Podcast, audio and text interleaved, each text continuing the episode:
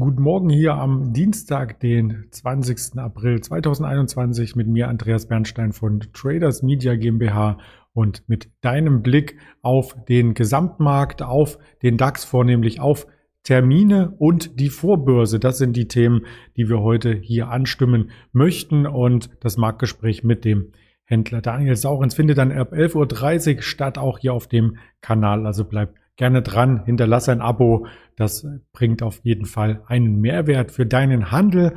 Heute Morgen der DAX bereits auch mit einem kleinen Mehrwert, mit einem kleinen Plus im Verhältnis zum Xetra Schlusskurs gestern. Er kam ja etwas unter Druck, denn wir hatten am Morgen noch das Rekordhoch gesehen bei 15.501 Punkten. Dann ging eine leichte Konsolidierung einher und am Nachmittag nahm dann die Konsolidierung etwas mehr Fahrt auf. Insgesamt aber kein Grund, um in Panik zu geraten, denn das Ganze ist durchaus gesund und man sieht am mittelfristigen Chartbild, dass hier der DAX auch noch im Aufwärtstrend inbegriffen ist.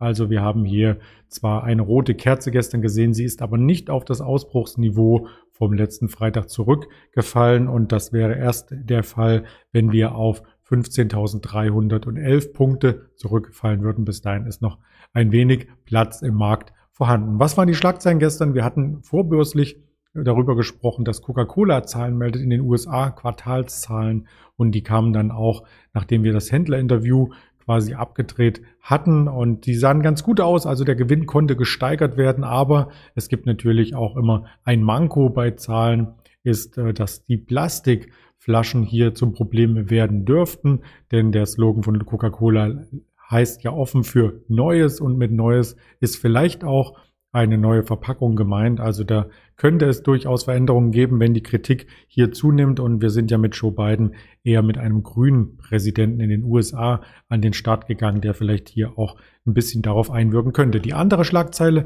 betraf den Technologiekonzern Tesla. Also ich sage mit Absicht nicht den Autobauer, denn er ist ein Technologiekonzern.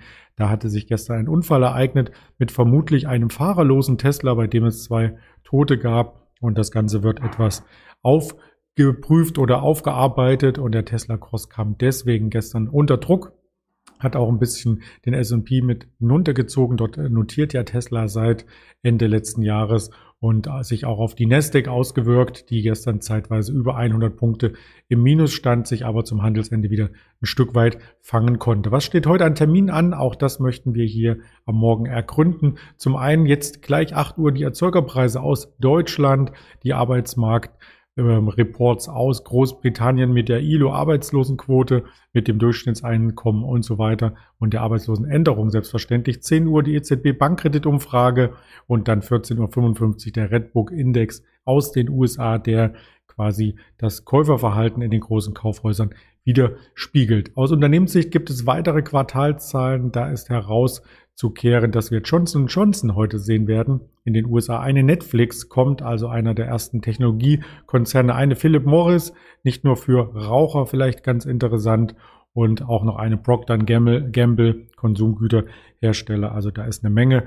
an Futter vorhanden, um die Märkte hier in den richtigen Schwung zum Start der Wall Street zu bringen. Schwung hatte auch der DAX, wie eingangs gesagt, und wir hatten dazu am Sonntagabend ein Webinar mit André Stacke, dem ehemaligen Fondsmanager, zum Thema, wie weit kann der DAX noch steigen? Und kaum ist das Video abgedreht und online. Die Aufzeichnung gibt es nämlich auf dem YouTube-Kanal seit gestern Abend zu sehen geht der DAX in eine Korrektur über. Also als hätten wir uns abgesprochen, aber das war natürlich nicht der Fall. Deswegen äh, schauen Sie gerne auf den entsprechenden Kanal nach, nicht nur bei YouTube, sondern auch bei Twitter, Facebook, Instagram für verschiedenste Formate, tagsüber auch bei Spotify, Deezer und Apple Podcast. Die Hörvariante in diesem Sinne wünsche ich einen erfolgreichen Handelsauftakt. Wir hören uns nachher mit Daniel Saurens noch einmal. Bis dahin alles Gute, ihr Andreas Bernstein.